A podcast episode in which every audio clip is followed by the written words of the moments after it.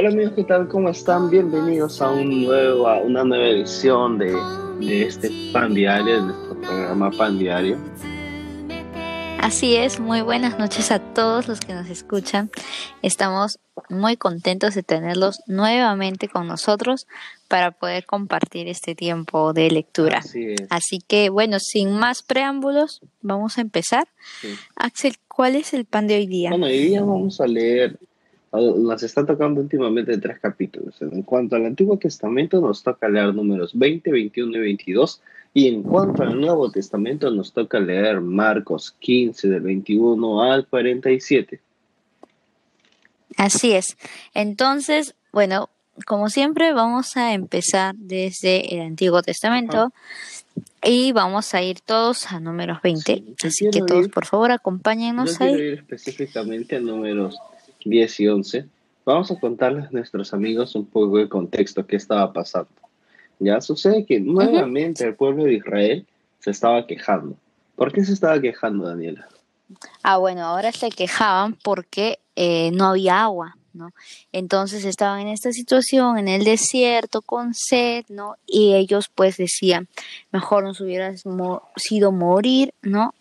En Egipto, que haber estado aquí, todo. ¿no? Éramos Ajá. pero teníamos todo. Y Claro, un ¿no? pueblo y nos Ajá, haces morir acá. Entonces nos damos cuenta también. Ajá, estaban nos damos extrañando cuenta que era eso. un pueblo bien, bien quejón, ¿no? Sí, porque a lo largo de todos estos capítulos hemos visto que ellos han estado quejando Desde bastante y Éxodo ya, renegando de lo que así. Sí, renegando de todo esto que, que el Señor quería, pues, no darles la tierra prometida, ¿no? Y entonces es algo característico del Sí, pueblo de Israel, ¿no? Entonces, cómo se cómo terminamos haciendo la analogía de que el pueblo de Israel somos nosotros, ¿no? O sea, llegamos Claro. a entender por revelación que el pueblo de Israel somos nosotros. Y qué, qué fuerte y sería. muchas veces también, Sí, sí. Echamos a perder las, las promesas de Dios o lo que el Señor nos dice o no confiamos, falta de fe, ¿no? Y parecemos Israel, ¿no? En esas situaciones. Te iba a decir que qué fuerte el tema de, de que si nos comparamos con, con, con que nosotros somos el pueblo de Israel, que tal vez nosotros también somos unos quejones que paramos diciendo Dios, pero esto, Dios, pero el otro, mejor nunca me hubiera vuelto cristiano, cosas así. No sé, tal vez hay gente que dice Mm, que, que yo cuando estaba en el mundo me iba mejor, que yo ganaba mucho dinero, bla, bla, bla, bla, bla, cosas así muy, muy materiales a las cuales la gente se puede aferrar y decir, no, que a mí en el mundo me iba mejor que acá, eh". cosas así, ¿no? Sí, Fíjate, Axel, que sí he escuchado personas que han hablado de determinada manera, ¿no? O sea, que han extrañado eh, la vida pasada, ¿no? Ah, pero y creo que también esa es una lección para nosotros, ¿no? Is- Israel estaba extrañando la vida de esclavo en sí. Exacto, y qué fuerte No, eso eh, que era una de vida más cómoda. Qué fuerte, porque te has dicho, Ujú. extrañabas una vida de esclavo. Y ciertamente nosotros éramos esos, una vida de esclavos antes de llegar a De Cristo pecado. Jesús, ¿no? Una vida de pecado a la cual vivíamos atados. Puede ser diferente tipo de pecado, desde mentir, ¿no? O sea, yo creo que el pecado más común, al menos en una sociedad contra reforma, es el tema de la mentira, ¿no? Uno no piensa que es mentira. O que esto es demasiado Perdón, grave, ¿no? decir, Y se hace piensa Que la continuamente. mentira es demasiado grave, piensa que es tan superficial y tan ligero de que, ah, dilo, no pasa nada, ¿no? Pero vemos que es pecado y el pecado es muerte y por ese pecado tú puedes, tú puedes perder tu salvación, ¿no? Así es, ¿no? Entonces, y eso puede pasarle, ¿no? A un cristiano, el hecho de extrañar la vida pasada, ¿no? Como lo hacía Israel. Entonces, a pesar de que el Señor te está dando otro panorama, ¿no? Te ha liberado, te da un- una libertad, ¿no? En él. Imagínate querer regresar a lo, a lo que de él te sacó, ¿no? Es como el perro que dice regresa a su vómito, ¿no? Entonces, imagínate esas imágenes Sí, fuertes que nos dan las escrituras. ¿no? sí. Y bueno, ese es el contexto, ¿no? De, de este tema de las de la del agua de la roca, ¿no? En el que el pueblo de Israel se está quejando para variar acerca de ello, ¿no? Y este, ¿y cuál es la reacción entonces? Mira, yo quiero, leer, quiero leer un poco el, 6 para contextualizar un poco más. Dice, y se fueron Moisés y Aarón delante de la congregación a la puerta del tabernáculo de reunión y se postraron sobre sus rostros. Y la gloria de Jehová apareció sobre ellos y habló Jehová a Moisés diciendo, o sea, Dios ya le estaba dando una solución al problema de que ellos habían, de que el pueblo de Israel estaba reclamando. Y fíjate que Dios acá no está no dice, no dice como, ah, como antes había dicho que mi pueblo se queja mucho, mi pueblo es así. O sea, Dios en esta oportunidad no, no está respondiendo así, sino que les dice, le, dice a eh. Moisés, toma la vara y reúne la congregación, tú y Aarón tu hermano, y hablad a la peña a vista de ellos. Un dato importante acá. También. Pero, sí, mira, dato importante acá, que la peña o sea, le dice a hablar a la peña a vista de ellos, o sea, de que ellos hablen a la peña. Esto es un importante que lo vamos a ver más adelante. ¿Ibas a decir algo? Sí, o sea, también que era una necesidad súper primordial en ese momento, entonces creo que Dios por eso atendió prontamente la solicitud de, del pueblo, ¿no? O sea, es un Dios que los cuida, ¿no? No los iba a abandonar. Tengamos en cuenta entonces, por eso es que... Claro, fue rápido, ¿no? En su respuesta. Pero como tú dices, ojo al, a ese versículo donde Dios le dice cómo deben de hacerlo, ¿no? Cómo es que tenían que sacar el agua de la roca, ¿no? Claro, le dice. Entonces, eh, ¿qué es lo que sucede? Le dice, hablad a la peña vista de ellos y ella dará su agua y le sacarás agua de la peña y darás de beber a la congregación y a sus bestias.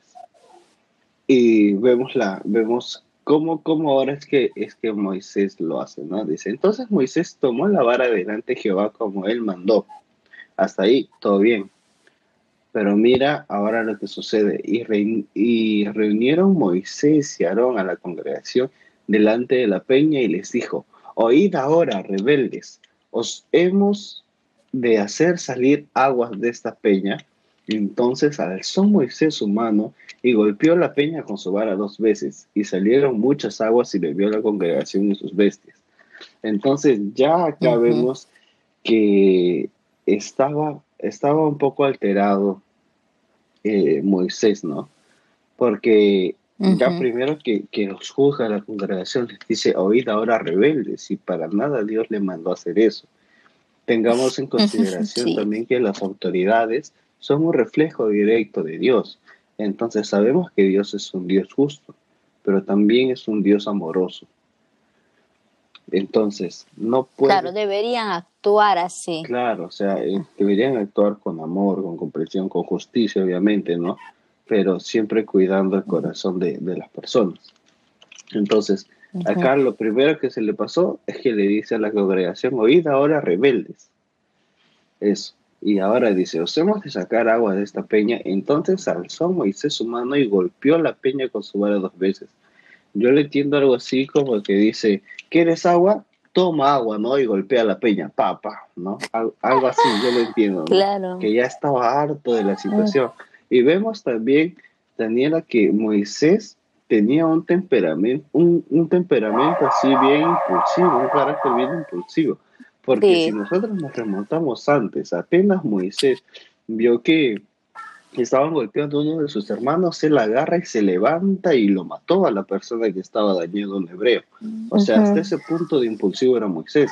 Vemos cómo el Señor lo va trabajando y trabajando y trabajando hasta que Moisés se vuelve un hombre muy manso. Pero cómo sí, pues es el más manso, ¿no? Claro, pero mira cómo es que apenas en un punto él decide como que dejar un pequeño momento a Dios de lado y actuar por su carne y se le sale completamente todo lo que Dios había venido trabajando con él. Claro, ese es el, el, punto, ¿no, Axel? O sea, el hecho de que en esto, en, en, esto se refleja, Dios les envía a decir algo de una determinada manera, pero Él al final habla desde su carne, ¿no? Él y Aarón, ¿no? Los dos, y no le dan la gloria a Dios de lo, del acto que iban a hacer de sacar el agua, porque si, si tú lo ves más eh, adelante, en el 12, el 2012, dice, y Jehová dijo a Moisés y a Aarón, por cuanto no creísteis en mí para santificarme delante de los hijos de Israel, por tanto, no meteréis esta congregación en la tierra que les he dado. Su trabajo era darle la gloria a Dios en ellos, ¿no? O sea, no, pero ellos qué dicen? Ahora nosotros, ¿no? Como que os hemos de hacer salir aguas de esta peña, dijo, ¿no? Entonces eh, se lo estaban atribuyendo a ellos, ¿no? Ese acto. Ese, es un acto pues, que, fue condenado. ¿no? Bien importante la palabra hemos, porque ya no, no dicen Dios les va a dar agua, no dicen como Jehová ha mandado, sino... Claro, no le están dando la gloria a Él o las gracias, o no, como que la obra es de Dios, ¿no? O sea, no. Ahí están prácticamente diciendo que ellos lo, lo habían hecho, ¿no? que lo iban a hacer. Y por ese tema, ¿no? De, de, las aguas de la rencilla, que se le llama también a este episodio, es que él, ¿no? Moisés y Aarón pierden esa bendición de ver la, la tierra prometida, ¿no? ¿Algo más que quieras comentar respecto a ese versículo? Mm, no, creo que ya está. Para pasar. Creo que ya está. Ya, para pasar justamente a, lo que tiene relación también con lo que tú has dicho, que es el 2024, donde eh, dice, Aarón será reunido a su pueblo, esto lo dice Dios, no, pues no entrará en la tierra que yo di a los hijos de Israel, por cuanto fuisteis rebeldes a mi mandamiento en las aguas de la rencilla. Y quiero que eh, nos veamos claramente que el hecho de que ellos no, no atribuyeron a Dios esta obra, ¿no? Y fueron desobedientes en ello, hizo que perdieran esa bendición que ya se les había hablado tanto, ¿no? Y prometido de ver la tierra eh, prometida por Dios, ¿no? Y todavía que veíamos en capítulos anteriores cómo Dios los había respaldado frente al pueblo, ¿no? A ellos dos, tanto a Moisés en las murmuraciones como a Aarón también en el tema de que se levantaron, ¿no? Contra él vemos que, que, Dios había sido un Dios que los respaldaba, pero es también un Dios justo, ¿no? Y un Dios que mide con la misma vara a todos. Y creo que aquí se puede evidenciar, evidenciar que Dios no es un Dios que tiene favoritos, ¿no? No era que Moisés y Aarón eran más privilegiados, que estos eran los favoritos de Dios delante del pueblo. No era así, sino que Dios también juzgó con severidad este acto, ¿no? Y no escatimó ¿no? El hecho de retirarlos de ver la tierra prometida. Acá también se puede ver el tema de la supremacía de la ley, ¿no? Ah, exacto, claro. O sea, porque creo yo, ¿no? Que es que la autoridad no puede estar antes que la ley. todos estaban Entonces, de la ley. en ese caso, exacto, ¿no? Entonces, eso también es un tema muy importante que nos habla números. Así con este episodio nos habla eso. Y ojo que es un principio cristiano eso de la supremacía de la ley. Exacto, todos eh, debajo ¿no? de la ley. La, la, ley es quien rige tanto a ricos, a pobres, a los que están en autoridad, ¿no? a todo el mundo. Entonces, eh, creo que aquí, como tú dices, se evidencia muy bien ¿no? que es un principio del reino de Dios aquel, ¿no? y Dios es justo ¿no? por ello, porque mide con la misma vara a todos. ¿no? Y bueno, hasta ahí con el número 20, al menos por mi parte. Y Axel, pasamos al siguiente, ¿te parece? Sí, vamos entonces ahora al número 21, ¿está bien? Entonces, sí, Que, el pueblo de Israel ya estaba yendo a, la tierra de a la tierra prometida y en el camino es como que tienen que pasar por varios lugares, ¿no? Y Israel no era un pueblo pequeño, al momento de, que Israel intenta pasar por varios lugares, eh, pide permiso. Moisés le dice, por favor, déjanos pasar en medio de tus tierras y te, aseguro que no vamos a, tocar nada de tus tierras, o sea, ni siquiera le vamos a dar de beber a nuestras, a nuestras bestias, solo vamos a pasar, sino que para pasar por en medio. Pero la gente le tenía miedo porque decía, no, que mira que son un montón, si los dejamos pasar, a lo mejor estos se han aliado y que nos destruyen a nosotros acá por dentro, ¿no? Entonces, vemos, por ejemplo, ya vamos al 21-23, los he contextualizado un poquito. Dice, más, más no dejó pasar a Israel por su territorio, sino que junto a Seón todo su pueblo salió contra Israel en el desierto y vino Jaaza y peleó contra él. Y lo hirió Israel a filo de espada y tomó su tierra desde Aarón hasta Jacob, hasta los hijos de Amón, porque la frontera de los hijos de Amón era fuerte. Entonces, vemos que este pueblo, eh, los embajadores, no, Seón en realidad, es como que va de frente a atacarlos y no, no, no hay como una previa amenaza ni siquiera, fue de frente y los atacó. Pero el pueblo de Israel comprendía, bueno, en este punto no comprendía que, o sea, Dios no había sido tan explícito en decirles que, que estaba con ellos, pero vemos cómo el, el, favor de Dios estaba con ellos, porque dice, y lo hirió Israel a filo de espada, o sea, Israel gana la pelea. Y una analogía. Pero ojo, Axel, eh, disculpa, también vemos en versículos anteriores que, por ejemplo, cuando Moisés le dice que eh, no se moverán no, ni a diestra ni siniestra, no si es que no es él quien nos guíe, y Dios les hace una promesa de que él estaba con ellos. Entonces creo que esto lo podemos extender a todos, ¿no? O sea, ya Dios había hablado de que estaba con ellos, entonces podían confiar en esa fortaleza ¿no? que Dios les daba. Así es. Y eso lo tenemos como promesa, sino para, para, para los hijos de Dios. ¿No es así? Entonces, claro, es para todos. Tenemos que confiar en ello también nosotros, acá cristianos, siglo XXI, tenemos que confiar en esa promesa. No necesariamente Dios tiene que volver a decirnos, oye, por si acaso estoy contigo, sino que ya la promesa está hecha, tenemos que creer lo que así va a ser. Y hay un versículo, ¿no? Que se relaciona bastante sí, a ello, ¿no? Me gusta mucho, que es Isaías 54, 17, que también podemos confiar en ello, que dice, ninguna forjada que se levante contra ti prosperará. claro, entonces es una promesa de Dios, ¿no? Así como, por ejemplo, estuvo con el pueblo de Israel, ¿no? Y pudieron enfrentar a diferentes pueblos, también el Señor está con nosotros, ¿no? Si nosotros estamos con Él, somos parte de su milicia, Él es quien sale ¿no? a nuestra defensa. Y eso se relaciona bastante con números 21-34, que es Dios mismo ya eh, dando como un ánimo al pueblo, ¿no? diciéndoles, entonces Jehová dijo a Moisés, no le tengas miedo, porque en tu mano lo he entregado a él y a todo su pueblo y a su tierra, y harás de él como hiciste de Sejón, rey de los amorreos, que habitaba en Esbón. Y aquí veo a un Dios como afirmando aquella, aquella promesa que él ya les había dado de protección, de que iba a estar delante de ellos y que no debían de temer, ¿no? Y justamente hace esa, eh, eh, esa precisión, ¿no? no tengas miedo, le dice, ¿no? Porque eh, él le ha sido entregado ya la victoria, ¿no? Y eso es algo que debemos de tomar también para nuestras vidas, nosotros que estamos con el Señor, también, o sea, no tener miedo a los retos, a lo que se venga, al futuro aún, o a esta situación que estamos viviendo ahora, por ejemplo, de, de emergencia sanitaria, ¿no? No tener miedo.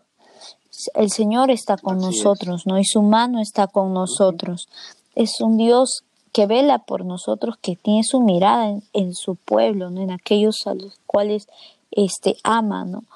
Y entonces eh, podemos descansar en esa confianza de que no habrá alguien que pueda hacernos frente si estamos junto a Él, ¿no? si permanecemos en Él, ojo, ¿no? porque es una condición, o sea, todas las promesas tienen una condición. Entonces, aún esta eh, fortaleza, defensa de Dios hacia nosotros, ¿no? Es mientras nosotros permanezcamos bajo su cobertura también, ¿no? Porque también vemos episodios cuando Israel se sale de la cobertura de Dios, ellos fueron aniquilados por sus enemigos, ¿no? Y estuvieron a merced de ellos. Pero mientras estaban bajo la cobertura de Dios, pues Él es quien daba frente, ¿no? Y salía a batallar por ellos. Entonces, ojo con eso también, es que eh, la promesa está así nomás, eh, sino que hay una condición a ello. y, bueno, sigamos, sigamos con, con, lo que hemos estado leyendo. Vamos entonces a número 22. ajá, vamos a número 22. yo estoy seguro que sí te gusta bastante. sí, Axel, me encanta mucho y ya van a saber por qué me gusta mucho. Pero primero, eh, habla lo que tú tenías que comentar. Sí, entonces contextualizamos otra vez esta historia un poquito. Sabemos de que el pueblo de Israel estaba avanzando, ¿verdad? Entonces Balak los ve llegar, o sea, Balak sabe que iba el pueblo de Israel iban a, iban a llegar pronto por, la, por las tierras de Balak. Entonces Balak llama a Balaam. Yo sé que los nombres son un poco, un poco raros. confusos, ¿no? pero, pero bueno, hay que saber distinguirlos y entenderlos. Entonces, llama a Balaam porque Balaam tenía de parte de Dios. Entonces, lo que Balaam decía, si Balaam bendecía un pueblo, maldecía un pueblo, se hacía, porque Dios estaba con Balaam.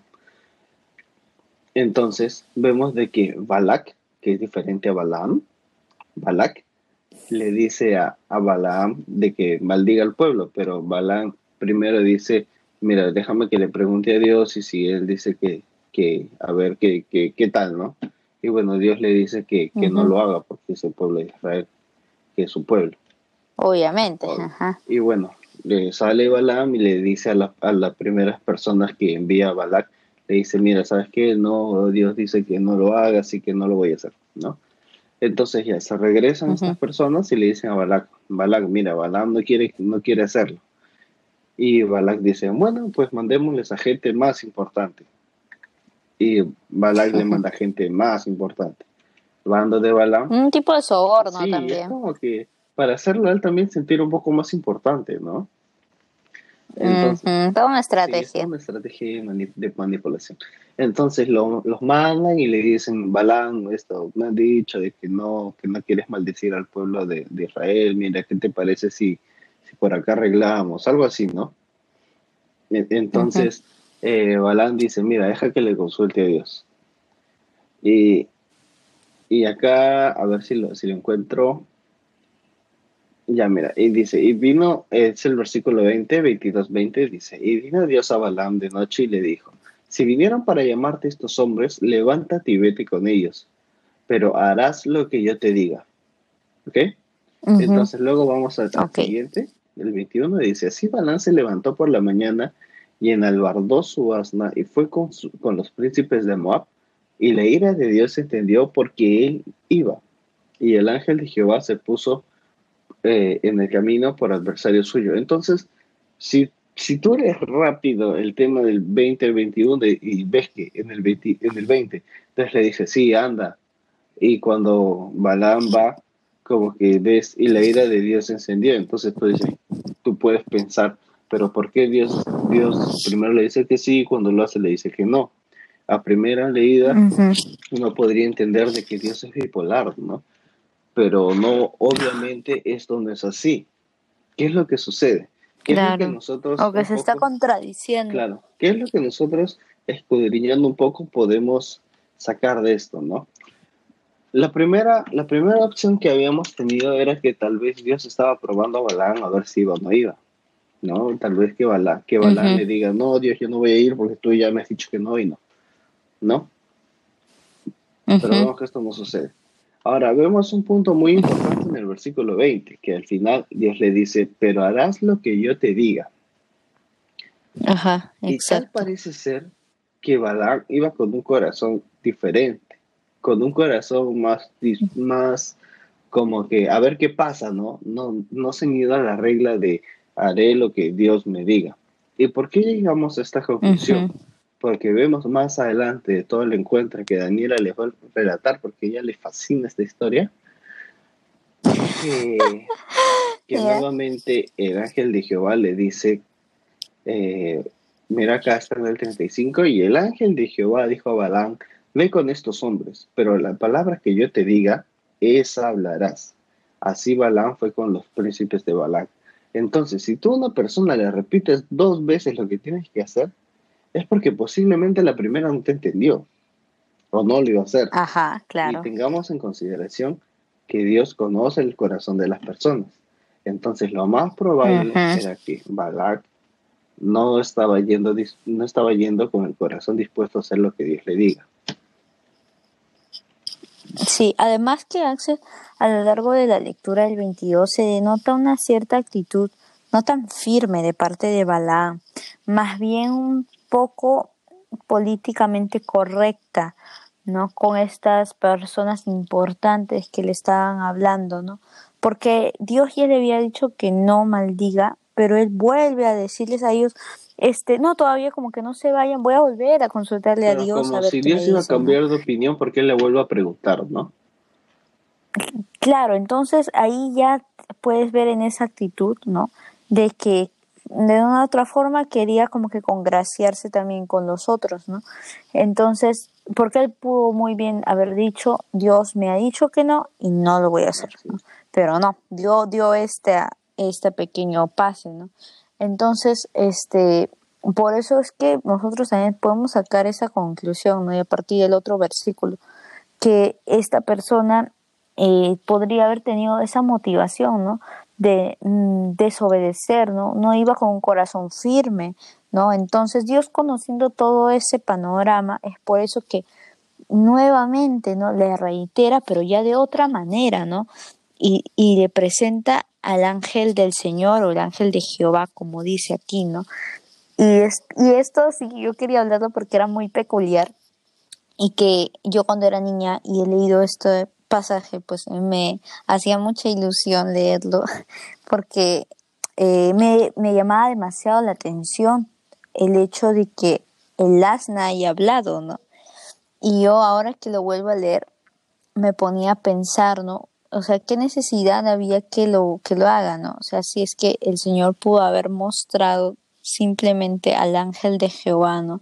Y haberle quitado esa venda a Balaam para ver, ¿no? Al ángel y no, no hubiera necesidad de que las hablase. Como que no aporta mucho a la historia de que las hable, ¿no? Solo le dice por qué me golpeas, nada más. Entonces, eso me parecía muy, me parece muy curioso de las escrituras, el ponerlo ahí, ¿no? Además, que Balaam no se sorprende, fíjate. Es más, sentable. Claro, eso también quería llegar a ese punto. Exacto, ¿no? Entonces, es como que muy curioso que Balaam responda tan normalmente al hecho de que Las no hubiera hablado. Creo que, como te comentaba este, en la mañana, si uno de mis animalitos hablara, pues yo me quedaría muy sorprendida porque es algo que no te esperas ni ves en lo cotidiano, ¿no? Pero bueno, ¿no? Es algo muy curioso de la escritura y creo que a todos los niños cuando han leído esto les ha parecido súper genial, ¿no? Este episodio del asna de Balaam. Pero bueno, esa es la, enseñanza que podemos sacar de esta parte, ¿no? Del, del 22, del Balaam y de Balak, ¿no? Y que la historia continúa y va a continuar mañana, por si acaso, amigos. Ahí no, ahí no ha muerto, ¿no? Ahí no ha muerto. Ahora, eh, para pasar e hilar esto con el Nuevo Testamento, creo que hay que aclarar algo de la figura del ángel de Jehová. el ángel de Jehová muchas veces puede referirse a un ángel enviado por Dios, una persona celestial del ejército de Dios, o al mismo, al mismo Jesús, ¿no? la segunda persona de la Trinidad.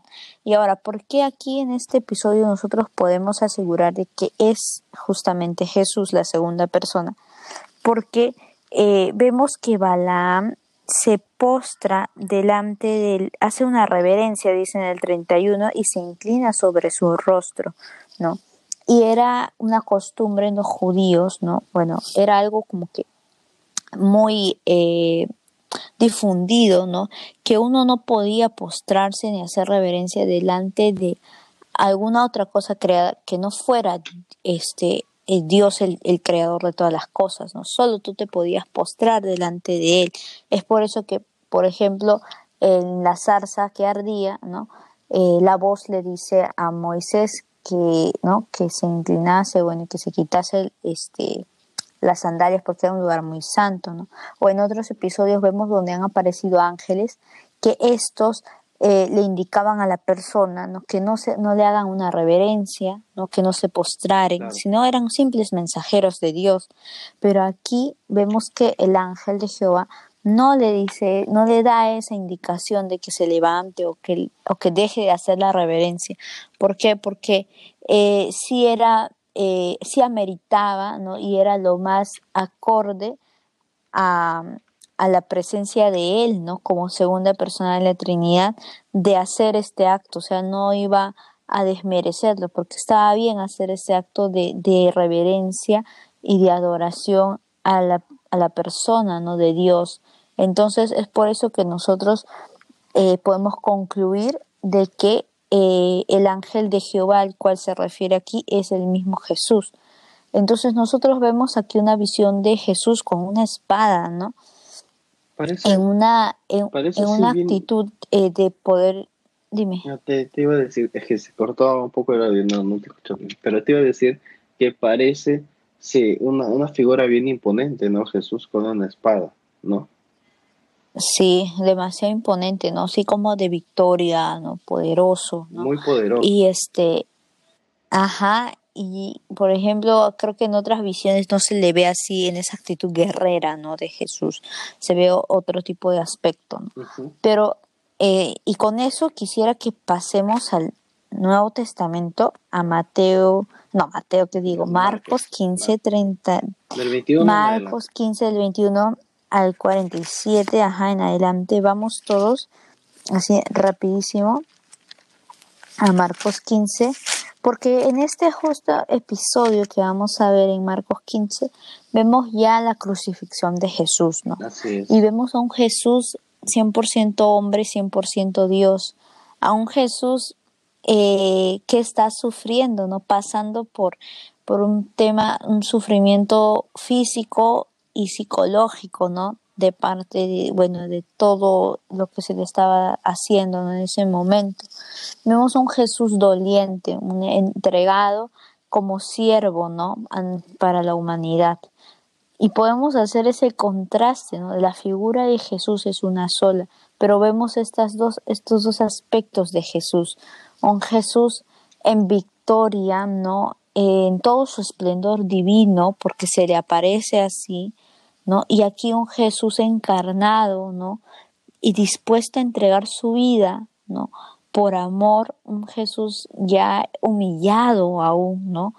E, es totalmente contrario a la otra imagen, ¿no? Pero es la misma persona. Claro, y, obviamente. Sí, mira, fíjate que acá incluso le empiezan a, le empiezan a probar, ¿no? Y le dicen, a ver si tú eres, eh, a ver si tú eres Dios, bájate pues. O sea, bájate para que te creamos, ¿no?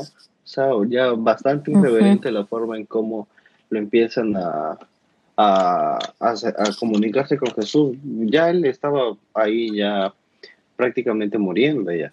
Y la gente igual le seguía diciendo. Pero tengamos en consideración que Jesús muy bien pudo haberlo hecho, porque era también 100% Dios. Y vemos su imagen imponente como como te decía, se le ve así muy poderoso, o sea, y tenía ese poder, obviamente, de llamar a sus ángeles y que los saquen de Incluso vemos que Jesús antes, cuando le había dicho a sus amigos que vayan a orar con él, Jesús le dice a Dios, si es que existe alguna manera que hagas pasar de mí esta copa, pues hazlo, pero si no, yo haré tu voluntad, ¿no? Eso es lo que Jesús les dice pero Jesús se sujeta y Jesús ya estaba dispuesto a la voluntad del Padre. Así es. A la voluntad del Padre. Y creo que para concluir este, este, este episodio, tenemos que decir que Jesús murió por ti, por mí, y que por Él tenemos salvación. Por Él hemos dejado de ser esclavos, ya no vivimos una vida de esclavitud, ya el pecado no, no nos gobierna, sino ahora nosotros vivimos en luz, vivimos en santidad y eso es lo que Jesús nos ha dado, libertad. Así es, ¿no? Una vida eterna con Él. Y ese Jesús, la segunda persona de la Trinidad, poderoso, ¿no? Dios mismo, por amor a nosotros, lo vemos entregándose, humillándose, ¿no? Por amor a, cada uno de, de, los seres humanos, ¿no? Tomando su pecado. Y, y eso es maravilloso. Y de lo que se trata el Evangelio, ¿no? También Jesús en esa cruz gana esa victoria para nosotros, ¿no? a través de su muerte. Nosotros, no escatimó nada. es el mayor amor, ¿no? Y la mayor muestra de amor que nosotros podemos tener en esta, en esta vida, ¿no? La muerte de Jesús por nosotros y su posterior victoria, ¿no? Porque no se queda en, en eso, ¿no? Sino que Él es glorificado aún más, ¿no? Por, por el sacrificio y por la obediencia que tuvo al Padre, ¿no? Y es maravilloso, pues, y creo que en otro episodio podremos ahondar mucho más en este tema. Así es. Así es, pero todo tiene su final. y, y bueno, pues llegamos también al final de este episodio. Así es, amigos. Eh, y bueno, para recordarles nada más que estamos en Spotify, en Apple Podcast, en YouTube, nos pueden escuchar también en Deezer, ¿no? En iVoox, no sé en qué lugar más. En realidad son nuestras principales plataformas para nuestros amigos que nos ven por YouTube. Estamos teniendo unos inconvenientes ahora para subir los videos, pero ah, vamos a solucionarlo lo más pronto posible para poder subir el capítulo de ayer y de día. Así es, así es amigos, pero bueno, pueden ir escuchándolo por esas plataformas y con nosotros será hasta otra oportunidad. Muchas gracias por todo.